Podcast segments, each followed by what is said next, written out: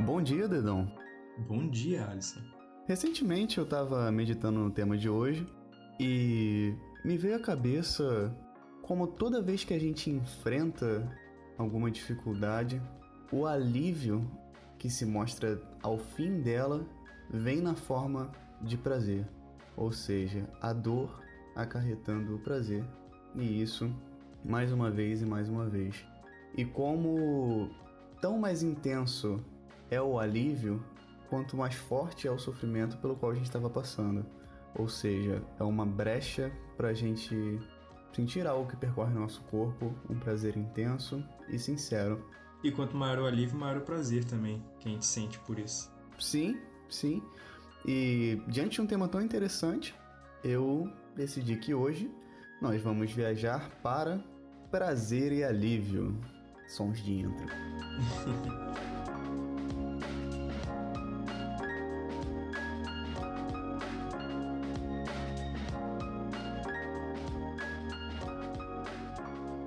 O que você pensa sobre esse ciclo que é super presente nas nossas vidas?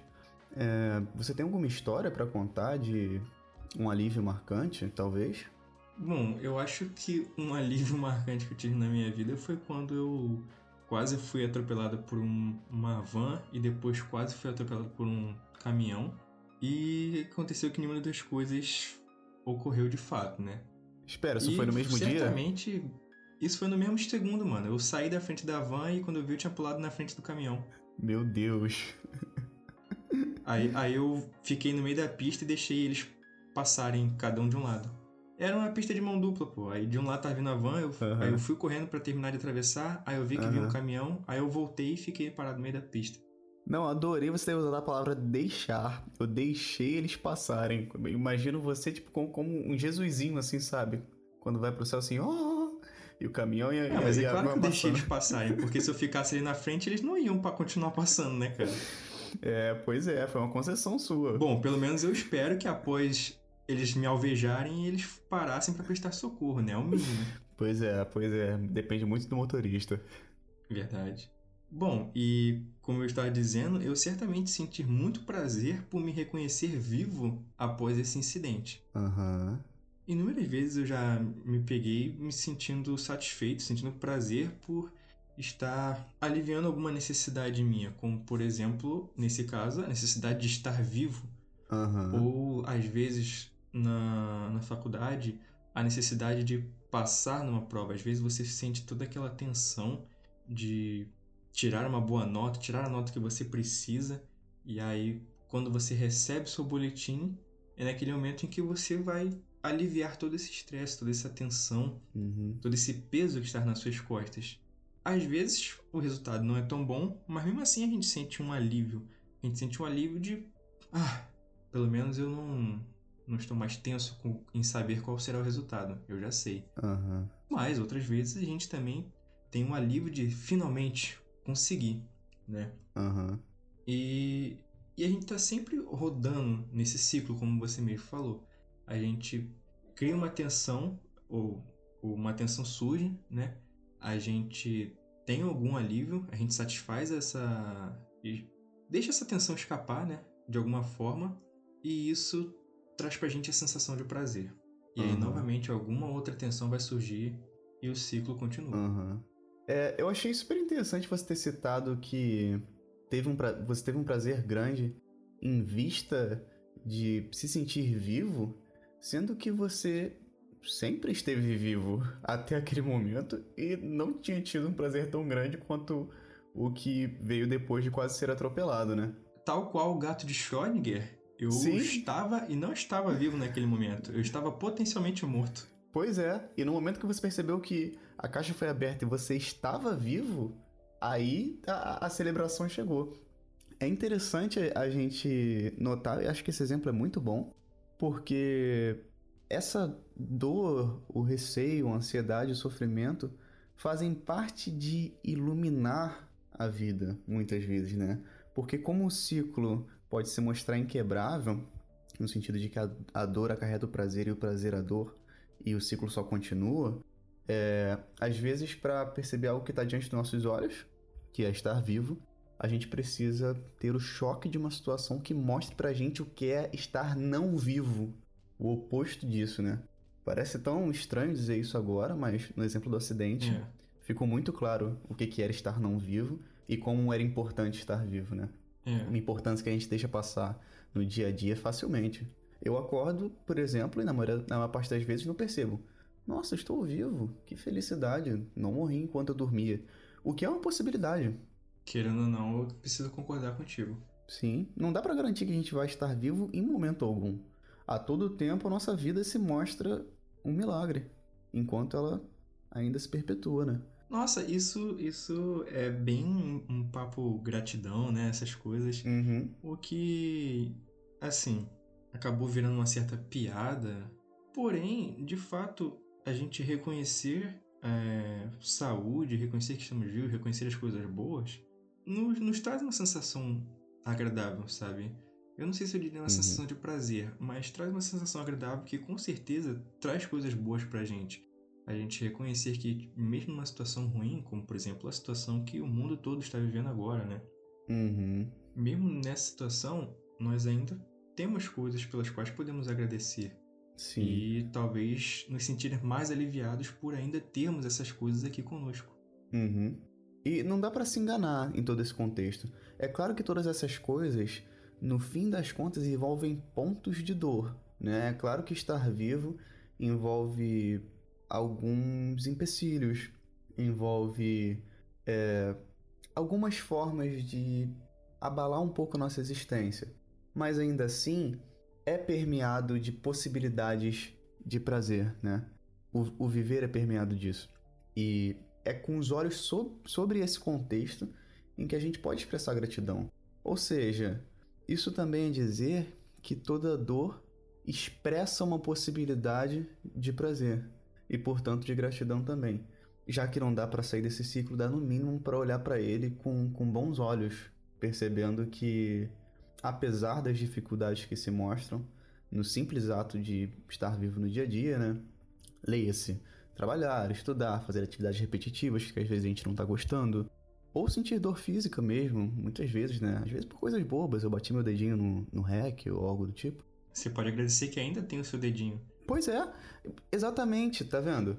É, esse seria a, a essência do Yin Yang. Quando eu tava refletindo sobre esse tema, isso veio fortemente à minha cabeça. Porque o Yin Yang são. É, é, é, o símbolo é demonstrado como partes da vida, né? Onde há o bem no mal e há o mal no bem. Mas aqui no Ocidente veio muito como uma diretriz de moralidade, né? Você faz o, você faz o bem, mas existe o mal do outro lado e quando você faz o bem existe um pouco de mal no que você faz. Curioso, né? Porque a origem da coisa toda é que existe o bem no mal e o mal no bem. Isso. E aí, quando isso veio pra cá, a gente chegou com uma forma de existe o bem e existe o mal. Ponto. Aham, sim. E para além desse comando moral, que foi a interpretação do, do símbolo do Yin Yang no Ocidente, o, o símbolo reflete a própria existência, o próprio ato de, de, de levar a vida, de viver. E o que acontece? Ele se trata de opostos. Então, o símbolo serve para prazer e alívio. O que está dizendo é o seguinte: não há prazer que não envolva dor. E não há dor que não envolva prazer. Porque sempre na parte branca existe um ponto preto, sempre na parte preta existe um ponto branco. E aquele símbolo idealmente ele gira.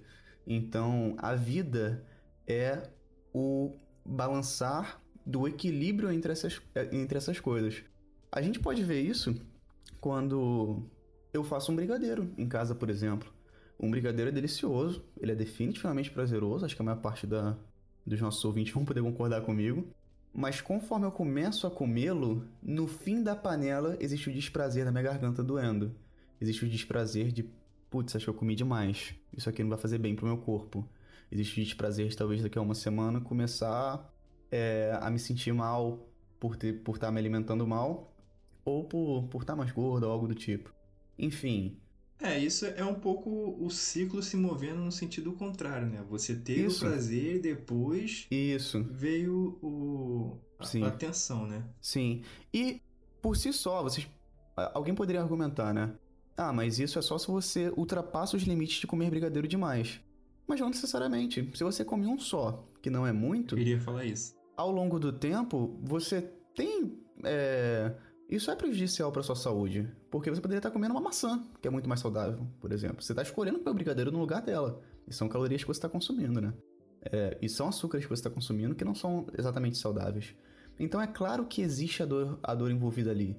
E se você não vai colher os frutos disso agora, você vai colher em algum, momento. Porque a dor não dá para ser.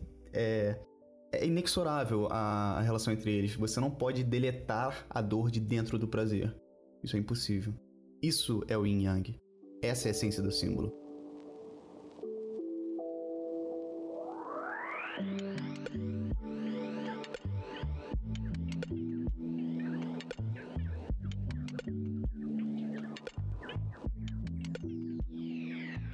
Bom, eu acho que com isso a gente já responde a pergunta de se todo prazer vem de algum alívio, né? Uhum. Como, por exemplo, o exemplo do brigadeiro. Você pensou no brigadeiro e eu que estava me preparando para fazer justamente esses questionamentos que você fez, coincidência. que eu bom. estava me preparando para usar o exemplo do, de um mousse de limão, né? Que para mim é muito mais apelativo. Mas enfim, isso, essa, toda essa situação responde à questão de todo prazer vem do alívio. Não. Às vezes, o, a situação que vai gerar uma tensão em você, a situação de desconforto, vai vir após o prazer, Uhum. né? Sim, sim. É, embora seja um ciclo, ele não gira sempre no mesmo sentido.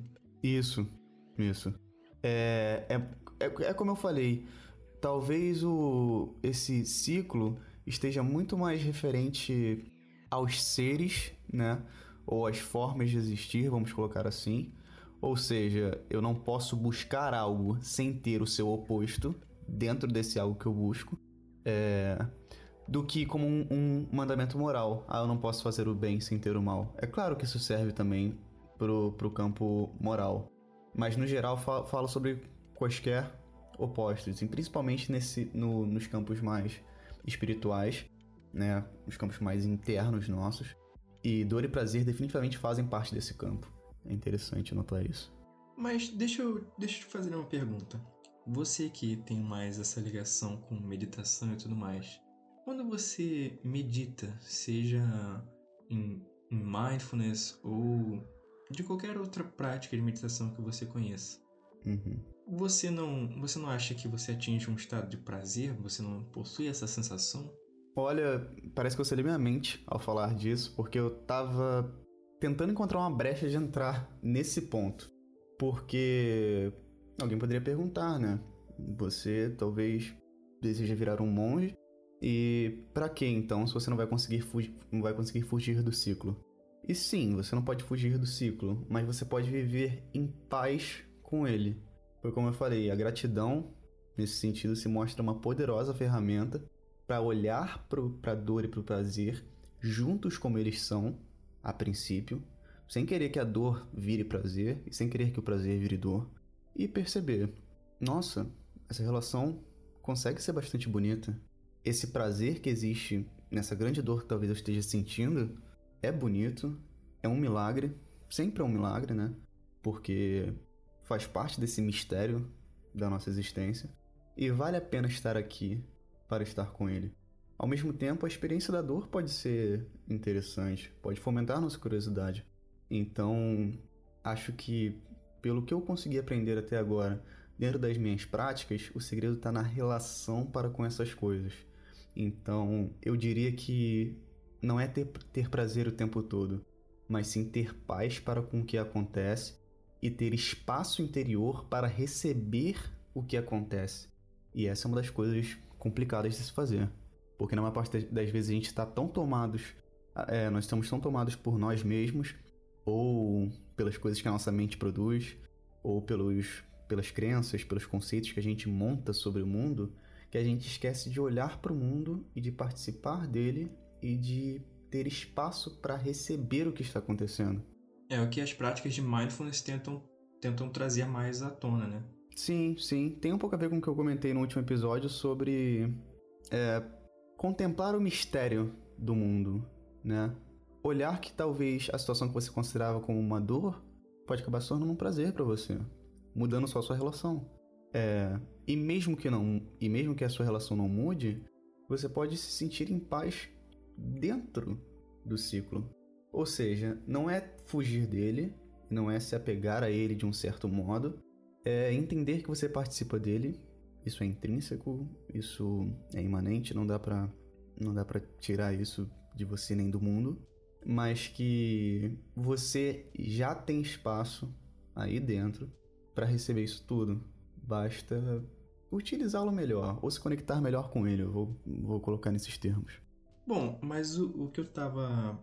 O ponto que eu tava querendo chegar com isso era, era o seguinte: existe, existe algum alívio no mindfulness? Existe alguma tensão que quando você medita você quebra e aí você sente prazer? Ou na meditação você consegue atingir um estado de prazer e de satisfação sem ter o pré-requisito de algum de alguma de algum desconforto antes ou após?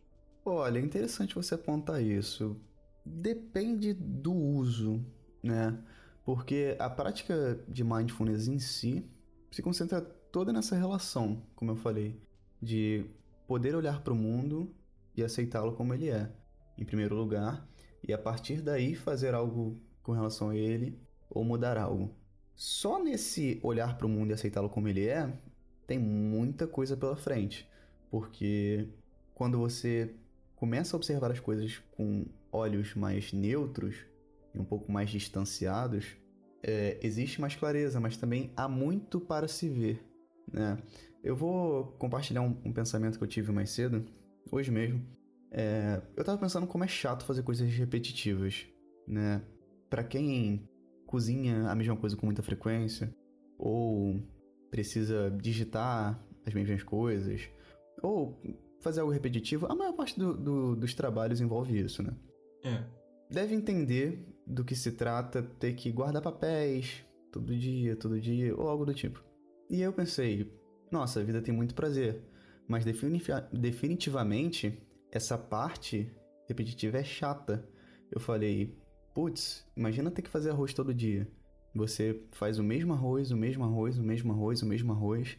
Aí nesse, nesse exato momento eu parei. Eu falei, nossa, minha mãe nunca fez o mesmo arroz. E nenhuma vez na vida dela ela fez o mesmo arroz. É, nem eu também. É, não há como fazer o mesmo arroz. O arroz que é feito já tá feito. Talvez com alguém com muita, muita experiência química consiga converter o arroz ao seu estado natural. Mas até lá, o arroz que você fez está feito. O arroz que você vai fazer amanhã não é o arroz que você fez hoje. O arroz que você vai fazer na semana que vem não é o arroz que você fez hoje e nem amanhã. Não há como fazer o mesmo arroz duas vezes, nem o mesmo feijão. Ou seja, mais, voltando para sua pergunta, é, essa observação de que cada arroz é diferente vem de um certo distanciamento, de uma certa distância que você adquire para com as coisas, sabe? Porque a princípio você acha que arroz é tudo igual. Só que não é. Não tem arroz igual. Você os acha parecido e acaba menosprezando eles na sua realidade para dar atenção para outras coisas. E aí você come arroz com feijão achando que arroz com feijão é tudo a mesma coisa. Só que o feijão que você comeu hoje é você verdade. vai tem comer arroz nunca que tá mais. mais duro, tem arroz que tá mais Sim, aguado, é. tem o, arroz feijão, que tá sem sal. o feijão que você comeu hoje você não vai comer nunca mais. Aquele feijão foi uma planta única que nasceu, cresceu, veio pro seu prato e foi digerido, acabou. A planta que você vai comer é outra. Sempre é outra. Eu tô Ou muito seja- curioso pra ver como é que isso vai chegar na resposta da minha pergunta. É. Ou seja, é, esse esclarecimento da realidade vem da prática de mindfulness. E aí é que tá. Essa é uma das brechas pra gente conseguir mais prazer. Se assim você quiser utilizar a prática. Primeiro olhar pra realidade, aceitando que existe muito mistério. A maior parte das coisas que a gente acha que são comuns e repetitivas não são. A gente só determina que elas são assim. É, E com essa curiosidade, a gente pode encontrar muita coisa nova pra vislumbrar e pra admirar, né? Primeiro ponto. E por si só, na prática em si da meditação, eu acho que existe uma sensação de paz que para quem sofre pode significar prazer, no sentido do alívio mesmo. Acho que é super dentro do tema que a gente está tratando aqui. É de conseguir um, um respiro no momento de dor. Sabe, num momento difícil mesmo. Talvez você tá muito ansioso ou muito preocupado com alguma coisa, né? É, ou com, com dor física. E se utilizar de alguma prática meditativa, é claro que o grau de possibilidade disso vai depender da prática, né? Vai depender de quanto tempo você está praticando ou em que nível você está, talvez. É... E esse respiro que você consegue da realidade para conseguir só observar ela e não se envolver com ela diretamente, não querer desesperadamente que a dor vá embora, ou que a preocupação saia, ou que você pare de ficar ansioso, porque querer parar de ficar ansioso causa ansiedade. Acho que todo mundo já deve ter percebido isso, né? Quando você começa a ficar ansioso, você fica nervoso porque está ansioso, aí acabou. Aí você cria um ciclo dentro de você mesmo que, ah, eu tô nervoso porque eu tô ansioso. E você fica mais ansioso. E, e aí você fica mais é, ansioso, isso, mais ansioso. Isso costuma acontecer bastante em provas, né? Isso, isso. E, e mindfulness pode ajudar nesse ponto. Onde você sai um pouco da sua mente, você observa que ela tá ansiosa, e é isso. É só isso. Aí acaba. Não tem, ah, mas eu quero que ela pare de ficar ansiosa. Não. Com o tempo é possível observar que a realidade, assim, ela provê muita coisa. Em muitos momentos, quando você está neutro, por exemplo, você pode se animar com uma memória, uma nostalgia, uma música que você pode cantar se você quiser. Você pode começar a dançar do nada no seu quarto. Isso é super legal, isso vai te deixar um pouco alegre sim. Então você vê que você tem uma certa deliberação para com a sua vida. Né? Quando as coisas estão retas, neutras, você consegue buscar na realidade coisas que trazem sentimentos que você considera bons ou que te trazem algum prazer emocional. E isso é maravilhoso de se perceber é possível fazer com mindfulness também, como eu falei, né? No sentido de ter essa observação que a realidade é proveitosa, é rica em si. Acho que meditação era meu melhor exemplo para tentar negar que todo prazer vem de algum alívio, mas não sei, eu acho que quanto mais eu penso no assunto, mais eu consigo justificar essa afirmativa, né? Uhum. Porque às vezes você sente aquele prazer de comer alguma coisa que você gosta muito. Mas tinha toda aquela tensão antes de você. toda aquela ansiedade por aquele momento, aquele momento que você Isso. finalmente eu vou comer aquele mousse. E aí você Uhum. chega aquele momento. Ou então quando você vai beijar alguém, você tem toda aquela tensão antes daquele momento, que aquele momento está se aproximando, toda aquela ansiedade vai se crescendo dentro de você e você finalmente consegue beijar aquela pessoa. Sim. Quando você tenta fazer alguma coisa que talvez algum, algum salto mortal, você tenta dar um mortal e o mortal já é algo que É. normalmente já gera uma certa ansiedade porque você não quer cair de cabeça no chão. E aí quando você consegue. Ele não se chama você- mortal à toa. Não se chama mortal à toa. E quando você consegue, você, você libera toda aquela tensão que você construiu para aquele momento, construiu sem querer mesmo, de forma inconsciente, e Uhum. você sente um alívio e um prazer logo em seguida, por causa de tudo aquilo que está acontecendo. Uhum. Olha, é, lembrando do meu exemplo, onde você pode estar neutro em casa e a partir dessa neutralidade, talvez por isso que eu tenha citado mindfulness um pouco, porque a partir, se a partir dessa neutralidade você tenta alavancar seu nível emocional, buscando um prazer, dançar sozinho no quarto, cantar uma música que você gosta, ou algo do tipo, eu acredito que é possível virar a balança ao favor do pra... a favor do prazer, sim. Não quer dizer que não vai envolver nenhum tipo de sofrimento, né? Às vezes cantar, você cantando, você sem querer vai ultrapassar o limite e vai deixar sua garganta doendo só um pouquinho. Mas esse é o ciclo aparecendo mais uma vez. Não tem como fugir dele, né? É, só que ele pode ficar equilibrado para onde você deseja. Quanto mais Às vezes observação. também o, o desconforto vai vir para outra pessoa, né, e não para você. Pois é, justamente. Às vezes você tá cantando alto demais, tá incomodando alguém. Uhum. Pois é, eu queria falar sobre isso, porque voltando, eu falei que o símbolo em Yang trata da existência, e a existência não é você, tá? A existência inter- interior, como eu comentei, faz é, ela é bastante refletida no nosso mundo interior, mas ela não cessa aí. Ela se expande para o mundo onde a gente vive, porque o nosso mundo interior tá o tempo todo em conexão com o mundo interior das outras pessoas. e o mundo exterior também, né, das coisas. E a relação entre tudo isso também não pode ser quebrada. Quem garante que eu só não tô aqui hoje porque quando era menor eu, eu torci o pé, né? Eu torci o pé mesmo quando era menor. E quem garante que a sequência de escolhas a partir e eu quase daí... fui atropelado. Pois é, você quase foi atropelado. E, e, não só isso, talvez o café da manhã que eu tomei hoje me, me levou a falar da forma como eu tô falando agora. Coisas pequenas, sabe?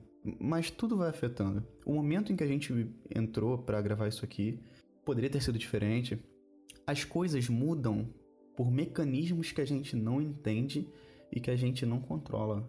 Ou seja, nós somos afetados por muita coisa, inclusive por coisas das outras pessoas o tempo inteiro.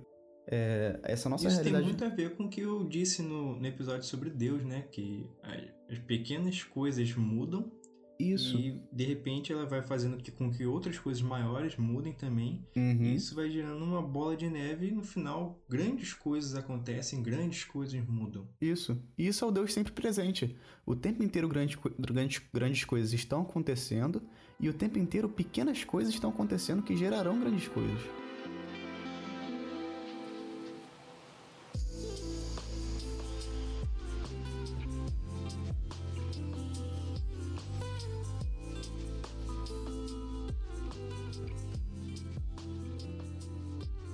E aproveitando que a gente ficou bastante nas tradições mais orientais nos últimos blocos, o que você tem a dizer, Dedão, sobre o ponto de vista da ciência agora? Claro, com todo o respeito e com a falta de conhecimento que a gente tem.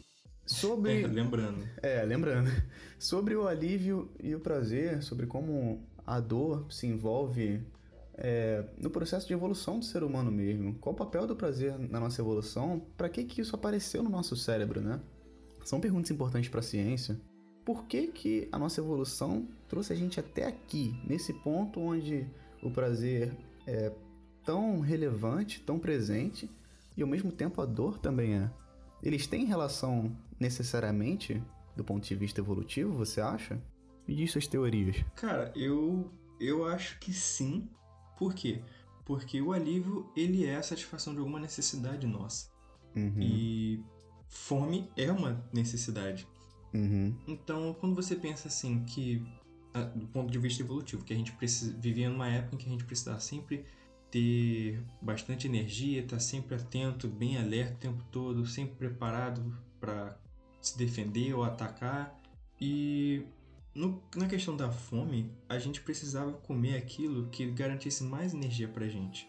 Então, o alimento que mais satisfizesse a gente, né, que mais propusesse a sensação de alívio, uhum. seria o que daria mais prazer pra gente. É como o nosso cérebro estava adestrando a gente. Às vezes tem essa, essa sensação de que o nosso corpo é apenas, tipo, apenas uma armadura mesmo que o nosso cérebro veste. O nosso cérebro precisa sobreviver e aí ele fica adestrando nosso corpo a se comportar da maneira correta para que isso aconteça.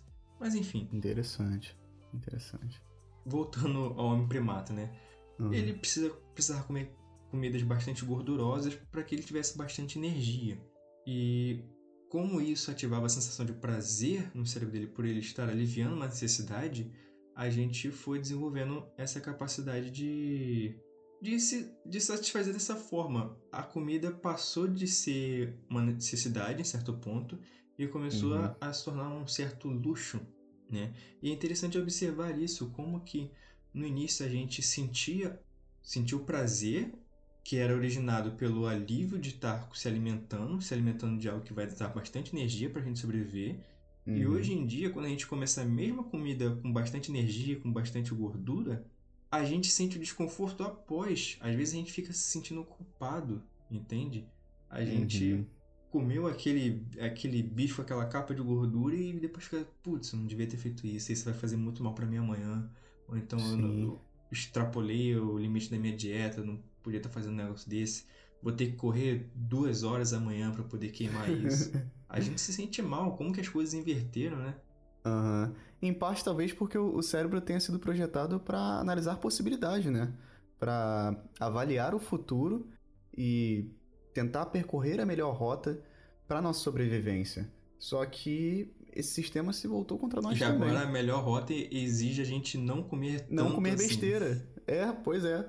Só que a besteira era justamente o que recompensava a gente quando éramos mais selvagens, vamos colocar assim. Talvez isso seja o nosso cérebro tentando adestrar a gente de novo, né? Porque ele educou a gente hum. a se uhum. alimentar dessa maneira e nosso corpo se acostumou. E agora, quando a gente come algo que nos dá esse prazer no primeiro momento, né? Algo como com bastante açúcar, né? Como sorvete, a gente tem aquele pico de prazer, né? Uhum. E logo após vem o nosso cérebro tentando adestrar a gente de uma nova forma agora, dizendo que a gente não precisa mais de toda essa quantidade de energia e que isso pode fazer mal pra gente a longo prazo. Uhum. E aí, mesmo assim, às vezes esse sistema de segurança não consegue violar o grande prazer que a gente sente, né? Então, logo que o pensamento passa, que outras situações vêm à tona, estresse ou algo do tipo, a gente compra o milkshake de novo só para o sistema de segurança ser acionado mais uma vez. Ou seja, o aprendizado tá difícil. É curioso como às vezes coisas não exatamente correlatas conseguem fechar esse ciclo, né? Uhum. Porque, por exemplo, se a gente está apertado, é natural que o que vá fechar esse ciclo de, de desconforto, prazer, é, alívio e prazer seria você ir no banheiro. Uhum. Mas, às vezes a gente teve um dia ruim no trabalho e saiu completamente estressado e a forma da gente fechar esse ciclo é comprar uma batata frita ali na esquina e comer, sabe? Comer algo bem Sim. gorduroso. Ou então comprar um copo de milkshake e tomar ele. Sim. É estranho como coisas que não são. De, é, não, não tem uma relação imediata uhum. conseguem ainda assim fechar o ciclo. Porém, pois essas é. coisas, como nesse exemplo que eu dei, essas coisas elas não satisfazem o ciclo é, de forma concreta, né? Porque você ainda está no seu emprego que te estressa e no dia seguinte você vai voltar para lá. Uhum. E você vai sair de lá estressado novamente e assim vai. Talvez uhum. o que mudasse esse ciclo seria você ou trocar de emprego ou como você chegou a falar, né, no, no episódio, você viver em paz com o, o yin yang, né? Uhum, Porque acontece, embora né? o emprego traga coisas boas pra gente, ele tem esse esse branco no preto, esse preto no branco, que é a questão do estresse que ele nos traz mesmo assim. É uhum. É claro que nunca é recomendável que você fique num emprego que te cause todo esse dano Com emocional, certeza. toda essa tensão todos os dias, porque você vai estar tá ganhando dinheiro para comprar saúde. Sim. Você vai gastar saúde para ganhar dinheiro e gastar dinheiro para comprar saúde. É, eu, acho, eu também acho que o emprego tem que encontrar limite no momento em que ele começa a empregar você. E você não se emprega mais a ele, né? É, deixa de ser uma relação. Exatamente, de você está empregado para poder sustentar o seu emprego. Isso, isso. Deixa, deixa de ser uma relação para você prover o seu sustento e a, a, o próprio emprego parece que está te chamando para prover o sustento dele. É como se ele saísse feliz e satisfeito toda vez que você vai embora, porque você fez tudo que podia nele e agora não tem mais nada para si mesmo, né? Deixou tudo lá. Eu preciso trabalhar para poder ganhar dinheiro para pagar os remédios que vão me sustentar para que eu consiga trabalhar. Sim, é. Isso é exatamente viver para o bem do emprego, né? Como se ele fosse uma criança que precisasse de cuidados especiais. E aí vem a lógica de, de produzir por produzir. Quando a produtividade mata o humano que tem aqui, para fazer viver o bem produzido, né? Bom, é certo que na vida a gente sempre vai ficar encontrando esses altos e baixos e esses ciclos de prazer e alívio, né?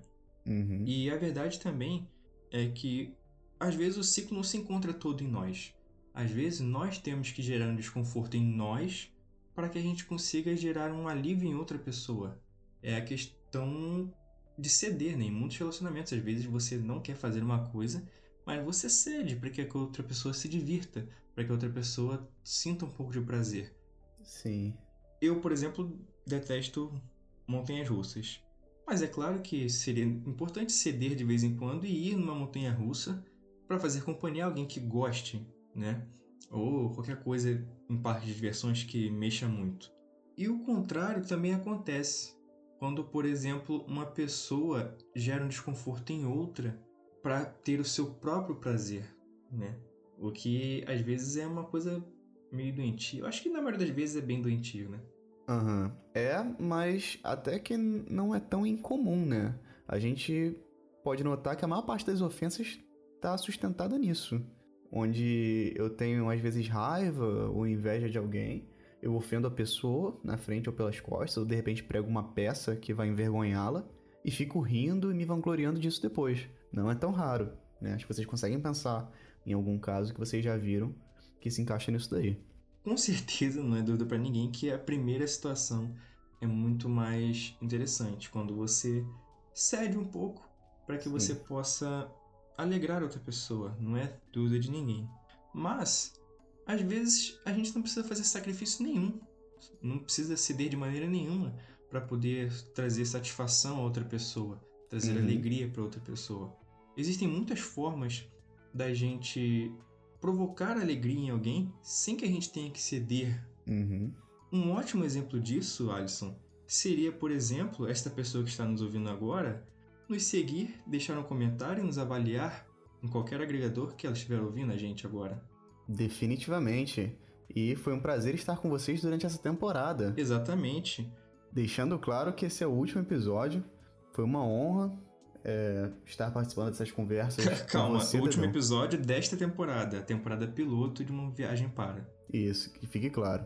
A primeira temporada está para lançar em breve. Teremos novidades, provavelmente teremos alguns convidados, ou temas propostos por vocês, ou por conhecidos nossos. Ou nada disso. Ou nada disso. Por isso que eu usei ou. Até porque a proposta desse podcast é que ele seja o que ele se tornar. Sim. Ele vai ser o que ele acabar se tornando nessa ele, viagem.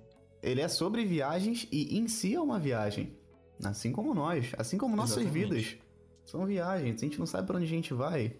E estamos aí nos nossos barcos. Ou nossas espaçonaves, ou nossas é. charretes, nossos burrinhos. Sim. Compartilhamos o mesmo espaço.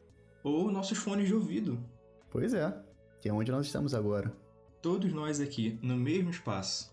É, foi um prazer, Dedão, ter todas essas conversas com você. Espero que tenhamos ainda muitas à frente. E nós teremos. Você, inclusive, disse que a próxima temporada virá em breve e será bem breve mesmo.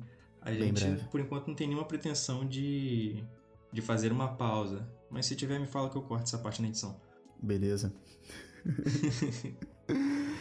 Foi uma honra, Dedão, estar com você e com vocês e espero que continuemos viajando para lugares que Todos só conheceremos. Juntos. Sim. E só conheceremos o, desti o destino quando chegarmos até lá. Quando chegarmos. Sim. Porque é claro que assim é muito mais divertido e muito mais interessante. Exatamente. Conto com vocês. Muito obrigado por essa temporada, Alisson. Muito obrigado, Dedão. Até a próxima. Até a próxima. E boa semana. Boa semana, mano.